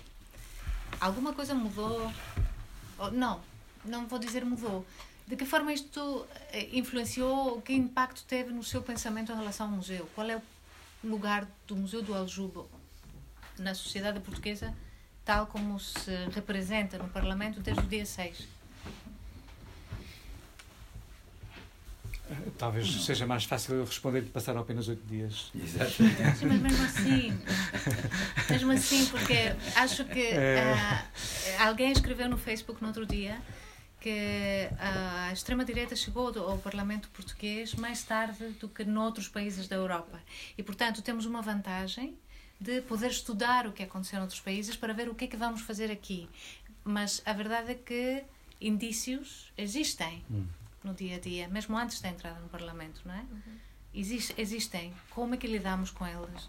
Muitas vezes vamos ao encontro de colegas de museus, etc., e dizem: Ah, fazemos o nosso serviço educativo, faz a atividade A e vamos para a rua e olharmos para, olhamos para os nomes das ruas, ficamos a conhecer o nosso passado. E depois perguntamos, e? Bem, eu, eu, eu, gostava de acabar. Eu acho que Mas minha, pode responder a minha primeiro? É, não, porque a, a resposta, a resposta que, que eu vou dar dá um pouco a resposta tá à sua tá também, é bem, é mesmo. Tá eu penso o seguinte: eu penso que nós vivemos numa sociedade democrática. Hum, apesar de haver, obviamente, aqui setores que vão surgindo, emergindo uh, e, que não, e, e, que são até antidemocráticos. Eh, e o manifestam de uma forma clara, não é? Mas vivemos numa sociedade democrática, maioritariamente democrática. E, portanto, do meu ponto de vista, é evidente que a nossa obrigação. Uh, uh, enfim, eu inscrevo-me em alguns grupos promotores da memória, chamo-lhe assim, no NAM, por exemplo, e enfim, também haverá para apoio. Eu acho que nós temos uma obrigação, é de criar lugares de lugares de uh, sim, lugares democráticos, lugares de memória democrática. De memória, Ou seja, nós temos essa obrigação. Nós temos a obrigação de criar, porque naturalmente fartos de, de, eh, de estátuas de colonialistas e, e, de gente que fez guerras fraticidas e enfim, horríveis na, nas colónias, nós temos, estamos, estamos fartos de ver nas praças públicas, quer dizer, o que não nos falta, basta sair aqui e encontramos já ali na próxima praça um indivíduo que matou não sei quantos eh, goeses, não é? Quer dizer, uh, portanto, glorificar a, a memória uh, dos heróis, uh, se calhar durante certa época, fez sentido, enquanto éramos colonialistas, fez sentido colocarmos nas praças públicas todos os colonialistas. Neste momento, não vamos deitar as, as, as, as, as estátuas ao chão, não é? Como, como às ah, vezes em Itália já se tentou, já, já aconteceu. Não vamos deitar as estátuas ao chão, nenhum português ainda fez isso. Mas vamos então multiplicar os lugares de memória democrática. Então vamos combater de outra forma. Vamos tentar então criar sítios que, que valorizem os nossos valores fundamentais. O mesmo fizeram as cidades anteriores. Quer dizer, quem pôs o Mouzinho de, quem pôs o Mouzinho de Albuquerque lá embaixo é porque acreditava que o colonialismo era uma coisa fantástica que devia, era para continuar. Não é? Quem agora não, não, não tem essa ideia passados 50 anos, então deve criar é, lugares de memória democrática que valorizem os valores democráticos. Esta é a minha opinião. Quer dizer, não podemos, não sou radical ao ponto de chegarmos lá abaixo e mandar a da Silveira da estátua abaixo. Uh, não é? Quer dizer, porque está lá e, enfim, faz parte da nossa história e continua, embora haja espanhóis que defendem exatamente isso. E há muitos que defendem isso. de outra forma hoje, não é? Se uh, uma escola podemos, for levada claro, da praça, claro, claro, vamos podemos, ouvir outras. Claro que podemos, é evidente que podemos. Mas quero dizer com isto que a nossa forma de combater os valores anteriores hum que outras sociedades valorizaram e valorizaram da forma mais legítima que tiveram, porque naturalmente é bom, é bom ver que a maior parte dos portugueses não chegaram democratas ao 25 de Abril, sejamos todos sinceros. a maior parte dos portugueses aceitaram a guerra colonial até ao 25 de Abril, sejamos todos sinceros, e portanto a questão é esta: se agora nós temos outros valores, é esses valores que vamos tentar valorizar.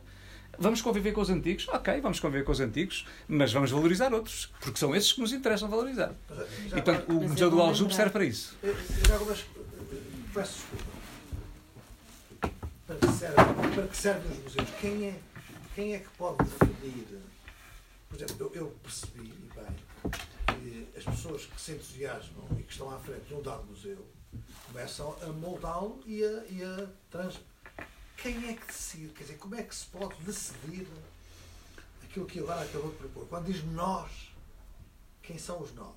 Uh, nós, sociedade democrática, que acreditamos de uma forma maioritária na certo, democracia. Mas através de que instrumento? É... Uh, neste caso, o Museu do Aljube é fruto de uh, uma decisão coletiva, unânime, da Assembleia da República, a Resolução 2008, uh, 24 de 2008. Votaram da esquerda à direita os partidos políticos é, é fruto dessa vontade coletiva, da esquerda à direita. Nenhum partido se, se considerou herdeiro do salazarismo. Isto é interessante na sociedade portuguesa. Hum? Esta é uma fonte de legitimidade. Bom, a outra fonte de legitimidade é que, obviamente, houve alguém que decidiu, sim, então se a Assembleia da República vota unanimemente que deve haver um museu de memória do regime anterior, então, nesse caso, eu, que sou o autarca de Lisboa da altura, vou uh, eu próprio ser a parte executiva do, trabalho. E neste caso, o executivo uh, dessa ideia da Assembleia da República foi o presidente da, Assembleia, da, da, da Câmara Municipal de Lisboa.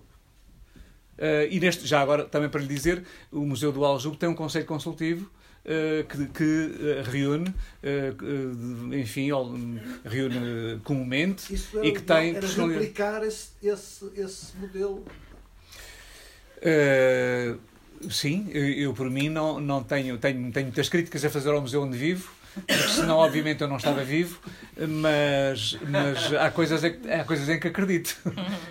acredito, por exemplo, na necessidade de termos um conselho consultivo eh, de pessoas de, de, variada, de variadas eh, tendências que reúnem e que dão o seu parecer sobre uh, e que dizem isto está mal, isto está bem.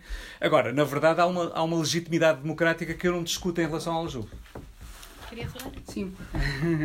na verdade, há aqui dois aspectos que já ficaram pendurados desde a uh, da questão da, da Maria. Uh, o primeiro tem a ver com a questão. Um, existe, temos museus de facto, e, e, como o Luís falou muito bem, como o Museu do Aljube, que tem esta, este foco um, eh, nestes valores, eh, que muitas vezes, eh, portanto, são, são valores, ideias que não estão às vezes materializados num ou outro objeto, mas que podem até estar.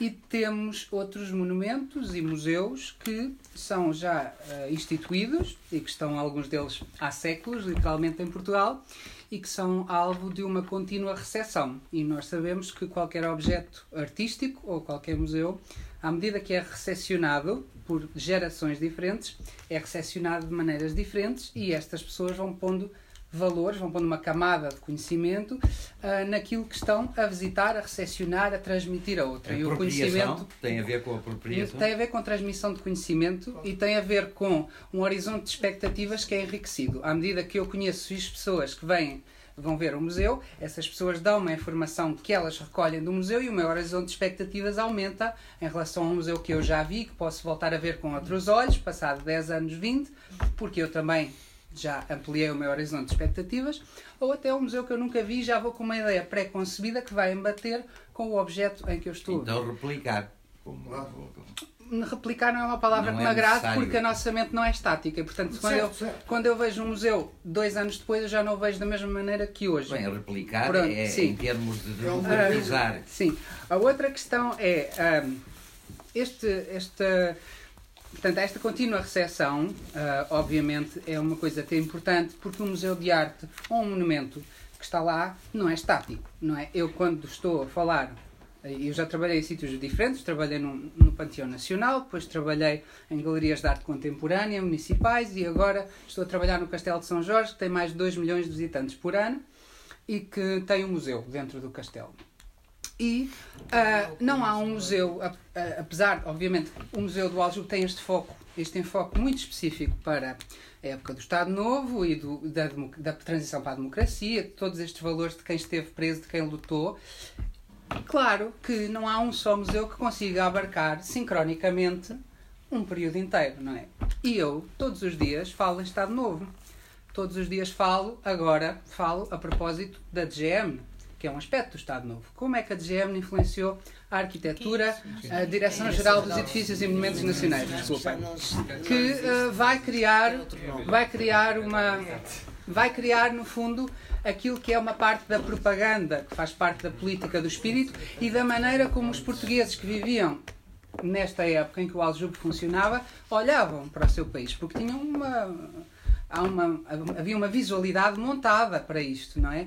Estas pessoas muitas vezes um, elas podiam passar pela rua ao lado, podiam, mas depois quando davam de frente com outra rua podiam ter algo que estava muito encenado, um monumento, uma praça e que lhes fazia entender a realidade daquela maneira. E por isso também a questão geracional e a questão desta recepção continuada faz com que a recepção que eu tenho por um público de uma faixa etária de 60, 70 anos obviamente não tem nada a ver com um público de 15, eh, 25 anos, não é? E esta, este escolar no tempo não quer dizer que seja melhor nem pior, não interessa julgar, interessa é agir em mediação cultural ajustada a estas Sim, diferentes situações, porque uma pessoa que viveu no Estado Novo eu, eu, tive imensos problemas, entre aspas, problemas bons, quando estava no Panteão Nacional, porque eu tinha o túmulo de um Carmona e eu tinha que lidar com ele, não é? Não ia passar ao lado, não é?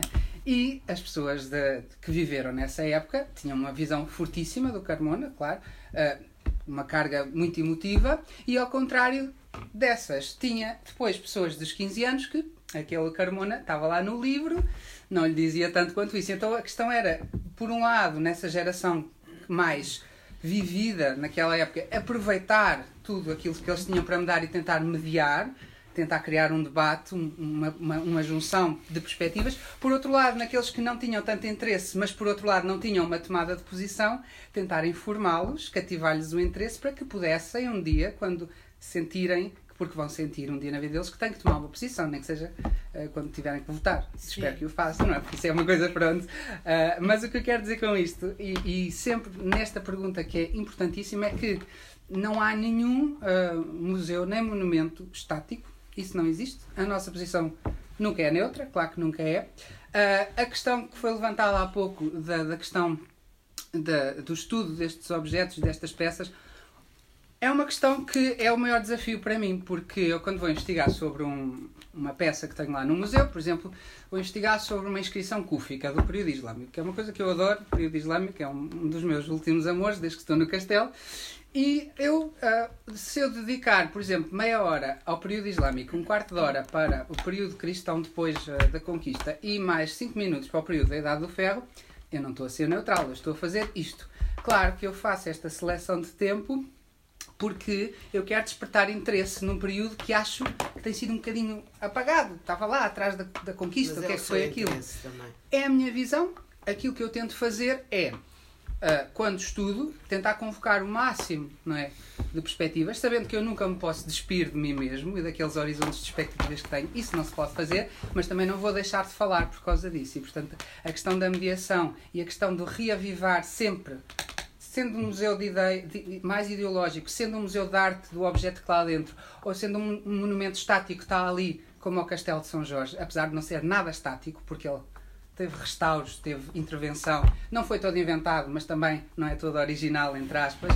É importante ter sempre essa questão, no sentido, e concluindo, de complemento àquilo que é o excelente trabalho que o Aljube tem feito, que é, vai-se focar neste aspecto, mas os outros museus, os da suposta arte mais tradicional, também podem buscar um bocadinho do Estado Novo, porque aqueles objetos viveram todas aquelas épocas, incluindo o Estado Novo incluindo todas as épocas eu vou atrás. Olhar, e, portanto, e uma parceria e uma investigação da GEAC, uma investigação é que se está a construir. Não, o problema é até onde é que pode ir uhum. uh, a mediação. Onde é que pode ir a mediação? Até onde é que pode ir a mediação? Uh, ou é uma, um dado universal, ou é, a meu ver, é um dado que tem a ver com o povo e, e, e em uhum. termos de, de classe uh, e de cultura do povo português em geral. Até onde pode ir em termos de abrangência ou em termos de linha de discurso? Então, então, limite de discurso, exatamente. Até onde é que pode também, mediar? Também pode, também pode ser, mas eu quando uhum. falei em mediação é aquele uhum. dar para receber. Uhum. É aquela contínua, uh, contínua claro. dinâmica uh, da memória investigada aos olhos da mentalidade. Há uma palavra. De cada. Sim, diz. Desculpe, só respondendo à é pergunta daquele. João. João. Para responder a uma pergunta do João, que é uh, até onde pode ir a mediação, uh, há uma palavra que, um, que é muito chave para a mediação, que é a, a pluralidade, não é? A mediação nunca deve uh, limitar uma pluralidade e uma continuidade do próprio receptor, da pessoa que está ali comigo, seja uma turma de adolescentes como eu tive hoje ou seja, de pessoas com 70, 60 anos, eu dou-lhes hum, eu dou-lhes uma perspectiva e nunca lhes nego que é uma perspectiva. E tento convocar o máximo de questões e deixar o máximo de curiosidade em aberto para que eles juntem todas as perspectivas. É no fundo a liberdade. É dar a liberdade. É dar a liberdade e motivar a pessoa com interesse. Temos que ir a uma é visita para ver. É isso. isso, não, isso, é, isso é. Vamos todos visitar o castelo, não é? Consigo. Consigo. Consigo. Só com verdade histórica. Fiz hoje umas 4 ou 5 visitas. Eu sou João. O apelido João? Eu sou João Feta. João, de qualquer modo, eu gostava de dizer uma coisa que, independentemente de todas as de todas as subjetividades uhum. que, que, estão inerentes uh, a alguém que sabe que não é neutro, uhum. há uma coisa que é fundamental também em, em, todos os museus, que é aquilo que eu posso chamar verdade. Ou seja, eu tenho a obrigação de transferir conhecimento atualizado uh, sobre aquilo que uh, quero, quero, quero falar. eu, por exemplo, no nosso museu há uma, pode, pode haver uma grande pode haver um, um, grande deslize, digamos assim, entre, entre história e memória. Exato. Uh, que são coisas completamente, claro. não digo que são antagónicas, mas que são coisas que em muitos casos se antepõem, que, que se põem sim, sim, sim, em confronto. Ou seja, uh, o museu tem a obrigação o museu tem a obrigação de ser um centro de investigação uh, que acrescenta conhecimento diariamente através de especialistas Uh, e que, obviamente, facilita a vida dos, uh, uh, dos mediadores, porque o mediador, de facto, na verdade, tem é que transferir com a maior seriedade possível, tem que transferir, claro que num diálogo aberto, de, enfim, um diálogo eh, que possa ser exatamente enriquecedor, etc. Mas do meu ponto de vista, apesar de toda esta importância que eu lhe dou, ele deve ser um, alguém que transfere. Alguém que transfere e essa transferência é uma transferência que deve estar o máximo atualizada por conhecimentos científicos claro. sobre aquilo que estamos a falar, porque, uh, porque eu acho que nada pode substituir o conhecimento. Claro. Nada. Uh, a memória pode ser uma coisa fantástica, muito próxima às vezes até da literatura, magnífica, cria-nos momentos de emoção, etc., com os nossos interlocutores, ótimo, uh, mas a memória é a memória a memória é a memória, que aliás nós prezamos muito no Museu do Aljube, eh, fazemos até recolha de memória de uma memória, forma deliberada, história. enfim, temos centenas, olha, amanhã, por exemplo, amanhã, amanhã ou depois da manhã, já não sei, hoje é dia 15, amanhã, amanhã vamos ter exatamente uma pessoa que vai prestar um testemunho ao vivo junto de uma comunidade de alunos do ensino secundário e superior, etc., uh, eh, conduzida à conversa e vai, vai prestar, portanto, o seu testemunho de vida como ex-combatente e ex-prisioneiro. Esta é uma memória. Agora, a memória eu não confundo com história. Claro. Ou seja, são coisas completamente diferentes. Eu, quando transmito a alguém uma memória, ou quando transmito um, até uma opinião pessoal, posso transmiti-la, mas posso dizer a partir desta é a minha opinião pessoal. Eh, e, portanto, a questão da verdade para mim eh, nos museus é fundamental. Ou seja, a questão dos museus não, não ficarem paralisados no tempo e serem fontes de investigação e de conhecimento e de avanço do conhecimento é absolutamente fundamental. Eh, não há, não há nenhuma possibilidade de. Sim, mas, oh, Luís, aquilo que eu disse vai, vai reforçar exatamente o que o Luís acabou de dizer. Eu se calhar, não, não fiz essa distinção entre, entre a história e memória, que é absolutamente fundamental. Aliás, a, a disposição mais difícil história que eu tive. Memória. A, a exposição mais difícil que eu tive para mim, pessoalmente, em termos de tentar mediar, foi uma exposição que se chamava Retornar Traços de Memória, foi na Avenida da Índia, uh, e que lidava com uma carga de memória claro. tão avassaladora que eu tinha que me focar muito para me manter claro. uh, uh, o mais ligado possível e estudei imenso, fartei-me de estudar para aquela exposição, claro, claro, para uh, tentar fazer uma mediação o mais que tentasse chegar próximo dessa, desse conhecimento atualizado. E quando eu falei. Eu chamo-lhe aqui... verdade mesmo. Exato, ou verdade, verdade. Com tudo o que a verdade tem de. Eu só não chamei verdade histórica na, na, na, é um preciosismo. É mais só porque, metodologicamente, às vezes a história ela própria convoca vários métodos e esses métodos, apesar de não negarem os factos, estão lá, mas a história que se conta sobre os factos, às vezes pode ter um, umas nuances diferentes, mas é, um, é, um preciosismo, é um preciosismo. Uh, aquilo que eu quero dizer é que quando falei em recessão continuada, é a atualização continuada do conhecimento sobre uh, e cada vez mais objetivo. Eu, eu tento, eu faço o meu melhor. Eu tento. Tiveste retorno. Tiveste no retorno. Queres falar? Sim, queria só, queria só colocar uma questão, porque, porque uh, fala sobre o, o, título desta conversa era para o que servem os museus. Uh, e, e, há uma polémica em relação à questão da definição do ICOM uh, quanto aos museus e a definição, por definição, ajuda-nos a perceber, ou deveria ajudar-nos a perceber, para que é que servem os museus, não quer dizer que seja sempre assim. Um, e eu, eu coloco-me eu coloco duas questões, porque estamos aqui focados muito numa, num certo tipo de museu, digamos assim, uh, mas a definição que o ICOM uh, tinha e a que propôs ser adotada aplica-se a todos os museus. E isso coloca-me duas ordens de problemas. Uma, que é como é que transferimos esta conversa sobre um determinado tipo de museus para outro tipo de museus que têm cuja ideia de verdade é necessariamente diferente do que museus que, ligam, que lidam com factos eh, históricos, por muito que se possa ter perspectivas diferentes sobre esses factos. Um, ou seja, como é que transferimos esta conversa sobre a verdade uh, e sobre a mediação uh, para, para algo como os museus de arte. Um, e ao mesmo tempo, Uh, e porque eu venho da área dos teatros e não existe uma definição de teatro uh, internacionalmente adotada por um órgão com o peso como aquele que o ICOM tem, mas também os museus sempre souberam organizar bem melhor do que os teatros, ou do que as artes performativas em geral. Mas, uh, dado aquilo que me parece ser a inevitável influência das estruturas de poder sobre a definição, e achei muito interessante a questão que colocou sobre a legitimidade e como é que quem é que decide, como é que surge. E a, e a história do Museu do, do, Museu do Aljube é muito interessante nisso mesmo, ou seja, da gênese, uh, da gênese institucional, digamos assim, daquilo que é o Museu do Aljube, mas que é um caso único. Não, é?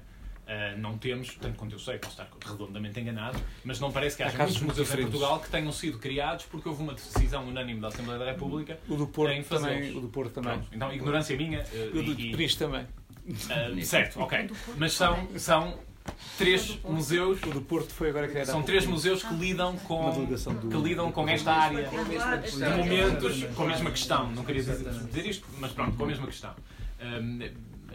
não, não, não, não, eh, não me parece que haja menos legitimidade na existência. Eh, bom, quer dizer, confesso a minha ignorância em relação à gênese histórica, mas dado que vivíamos em monarquia, em que houve uma, uma, uma comissão liderada, liderada por Almeida Garrett para instituir, mas o Teatro Nacional da Maria II não partiu, digamos assim, eh, em 1846, quando foi inaugurado em conjunto com o Conservatório, por um, 45, perdão, para a inauguração, 46 de inauguração, não existiu uma legitimidade desse tipo, não é? De uma emanação Uh, quer dizer, sim, não, na realidade existiu uma emanação do poder real que na altura era aquele que era legitimado e, portanto, sim. Um, mas não vejo que haja menos legitimidade, perdão, uh, quando há uma decisão dos nossos órgãos eleitos, sejam eles uh, autarquias locais a nível de freguesias, porque há museus que foram estabelecidos por freguesias, municípios ou, ou o governo Central, um, não tem menor legitimidade em, uh, em, em instituir. E, portanto, a questão das estruturas de poder perpassa totalmente aquilo que é, desde um ato fundador, que no caso do Museu do Aljube é super interessante, não é? De um, um voto uh, unânime de todos os nossos uh, representantes na Assembleia da República, a uma decisão de política cultural tomada por um ministro da, da, por um ministro da Economia, um, que instituiu um novo Museu dos Coches. Um, e, portanto. faz parte do Ministério, faz parte de um, de um partido e faz parte de um setor da população portuguesa que vota maioritariamente esse governo e esse ministro. Não, não, de acordo, de acordo.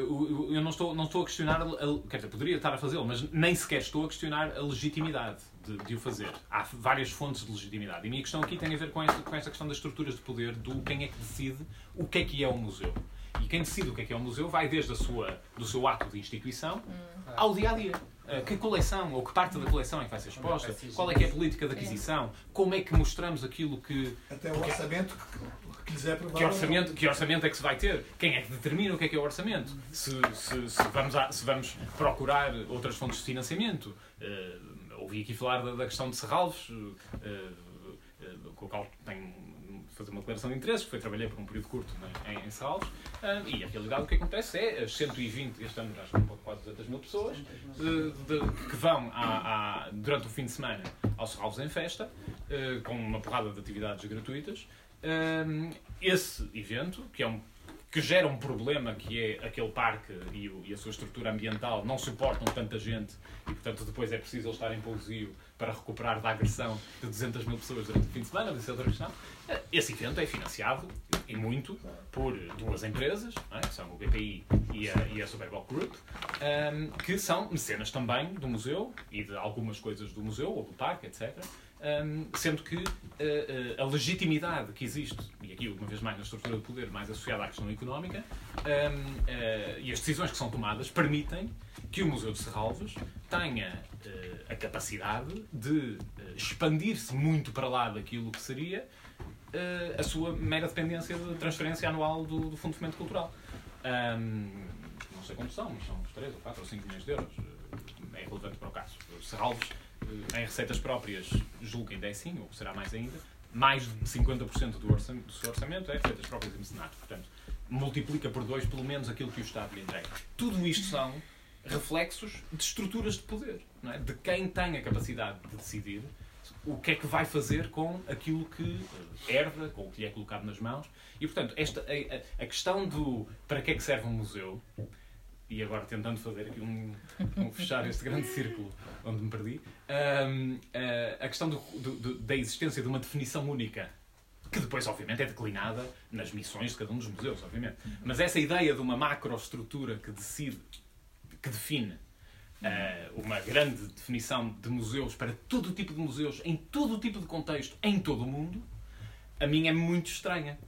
Porque acho que ela é sempre subvertida por quem tem o poder de decidir o que, o que o museu é. E quem constrói o museu também tem a ver com, assumindo que os museus são sempre lugares de memória, quem é que constrói essa memória? Porque parte sempre de uma escolha, não é? Claro. Portanto, a escolha é. E, e tem, tem sido constantemente uma escolha. Quem escolhe e, e, quem escolhe é e levanta-se aqui, quem escolhe, levanta-se aqui a questão de que existe vários tipos de memória, de onde é que ela vem, ou seja, há uma memória que é imposta, que tem sido imposta, que é imposta através de uma do Museu das Descobertas, não é? Social e, e há outra memória que é uma memória democrática e unânime de um museu do Aljube que não tem nada a ver, não é? Portanto, isto tem a ver com uma escolha e tem a ver com uma escolha que foi feita durante o Estado Novo, quando se construiu Belém, não é? Uh, eu tenho colegas meus que não sabem que o padrão dos descobrimentos foi construído Estado, durante o Estado Novo. Acharam que foi construído ao mesmo tempo que a Torre de Belém. Uh, e por dois arquitetos, um para trás e um para a frente. Colegas, porque não digo amigos, não é? Deixaram de ser. E só para terminar, então, a minha questão é: nós precisamos de saber para que é que serve um museu? Precisamos de uma definição do ICOM, de. Há muita é gente a questionar se é necessária uma, uma, uma definição. Chega. A verdade é que esta definição que está atual, que, que existe neste momento, não é de há 50 anos, é de 2007, Exato, a última revisão. Não é de há 50 anos. Um, e de alguma forma foi é, é, mais uma questão talvez sirva mais questões internas é, entre o setor não é para o orientar, para haver uma base comum de trabalho. Agora, ninguém é penalizado quando não faz. Eh, no outro dia, alguém estava a comentar que não que e disse eh, com a nova definição, a nova proposta, muitos museus não seriam museus, não estariam a cumprir. Eu disse, porque com a atual cumprem? Não, Conheço imensos que não cumprem. Então não vai, ninguém vai atrás de museu nenhum se, Sim, se não cumprir nada. Quer dizer, mesmo que a definição tivesse sido aprovada, eu duvido que a maior parte dos museus mudassem um milímetro naquilo que é a sua forma de ser no dia a seguir ou nos meses a seguir. Quer dizer, sim, sim. Oh, Joaquim, vê só, o Dia Internacional dos Museus todos os anos tem um tema específico. é verdade. Tem um tema é específico. Vejam só a lista de atividades que acontecem em Portugal naquele dia. Qual é que tem a ver com o tema que nos é proposto? Nenhuma. Até não sei se nós estamos a fazer todos os anos o mesmo, independentemente de qual é o tema. Portanto, não. Nós estamos a mudar, como dizes, um milímetro. Embora eu, eu, eu posso, eu posso dizer uma coisa. É, é, numa versão do, do, que, eu, que, eu, que eu li e de certa maneira, porque já visitei e, e tenho, tenho interesse em relação ao Museu Etnológico, não há dúvida que, que quem medeia no Museu Etnológico é, Está a falar daqui pode, do Museu de Etnologia? Não, da, da Etnologia. Hum. Tem uma versão uh, pré-democrática tem muito proximidade com o, o, a concepção cultural do fascismo colonial fascista ou do regime colonial fascista. Ainda não adaptado. Quem está a dirigir? Não, não o próprio, a própria estrutura, não é? Que parte, parte hum, subsidiariamente de, de, outra, de, outras estruturas, do Ministério, do Ministério dos Negócios. O Museu Nacional de Etnologia pertence à Administração Central. Exatamente, e da, da estrutura administrativa. Depende da DGPC.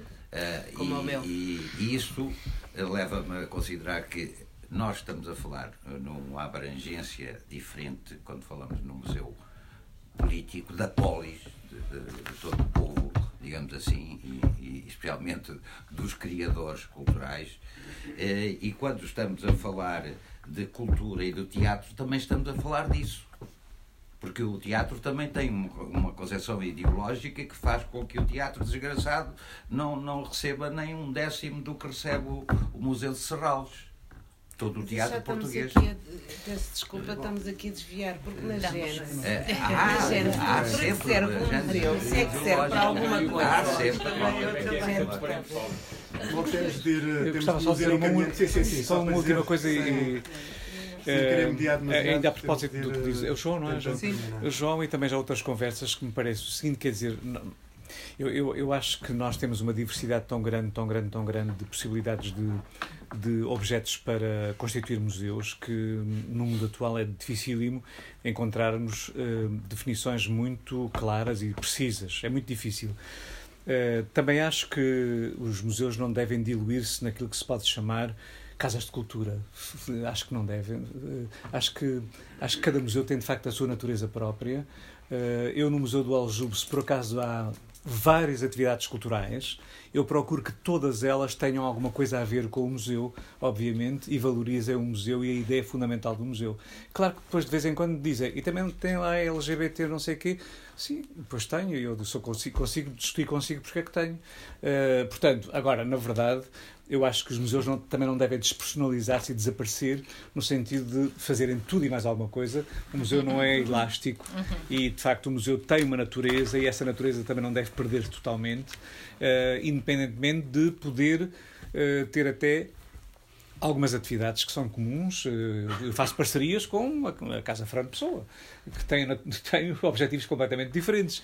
E, portanto, eh, agora, eu deixo de ser Museu do Aljube? Não, é evidente que não. Eu quero, ser, quero continuar a ser Museu do Aljube e acho que há um espaço para o Museu do Aljube, como há um espaço para a Casa Fran Pessoa, podemos é ter muitas coisas comuns e podemos ter muita atividade cultural comum, etc. Mas defendo que de facto é necessário que os museus tenham uma natureza própria e, e que, e que tenham, enfim, uma, uma particularidade que os defina como museu. Isso acho que sim, é necessário. Será, será uma identidade de região, de população, não, uma identidade exemplo, própria. Uh, o museu, estou a falar de identidade. Museu Vasco, estou a falar de identidade. São, Neste caso, que, é que o Museu Grão Vasco tem a ver muito com, com aquela região toda e aquela cultura sim, sim, a proximidade religiosa e política. A proximidade. É, é, é, portanto, acho que deve nascer, é, essa cultura deve fixar-se também em termos sim, regionais sim. E, e, para o usufruto de toda a população. Acho que a identidade própria no sentido em que assume a em, falta em, de neutralidade é, e não que finja uma neutralidade. Não, a princípio é a matriz. É a matriz é o povo. Nesse sentido. É o povo da região. Bom, vamos, uh, vamos então terminar já a tentar arrumar as cadeiras. Podemos continuar a conversar, mas, mas terminamos então. Muito obrigado por terem vindo. Obrigada. Obrigado.